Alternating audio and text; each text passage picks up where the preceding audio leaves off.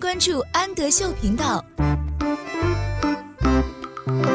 Hello，小朋友们，欢迎收听安德秀，我是安仔妈妈，请在微信公众号搜索“安德秀频道”。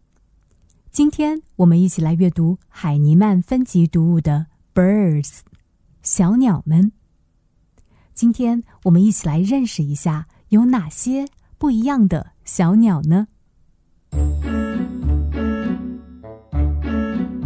？This bird is flying. Fly 表示飞，is flying 正在飞，这只鸟正在飞。This bird is flying. This bird is swimming. Swimming 游泳，这只小鸟正在游泳。This bird is swimming. This bird is drinking. Drinking 喝水。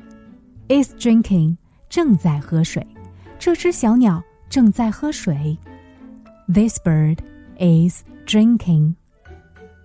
This bird is eating.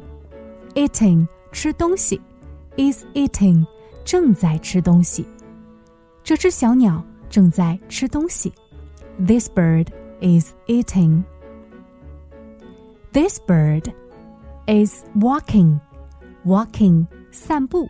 走路，is walking 正在走路。This bird is walking. This bird is running. Running 跑步，is running 正在跑步。这只小鸟正在跑步。This bird is running. This bird is sleeping.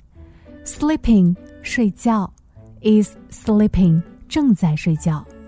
这只小鸟正在睡觉。This bird is sleeping. This bird is talking.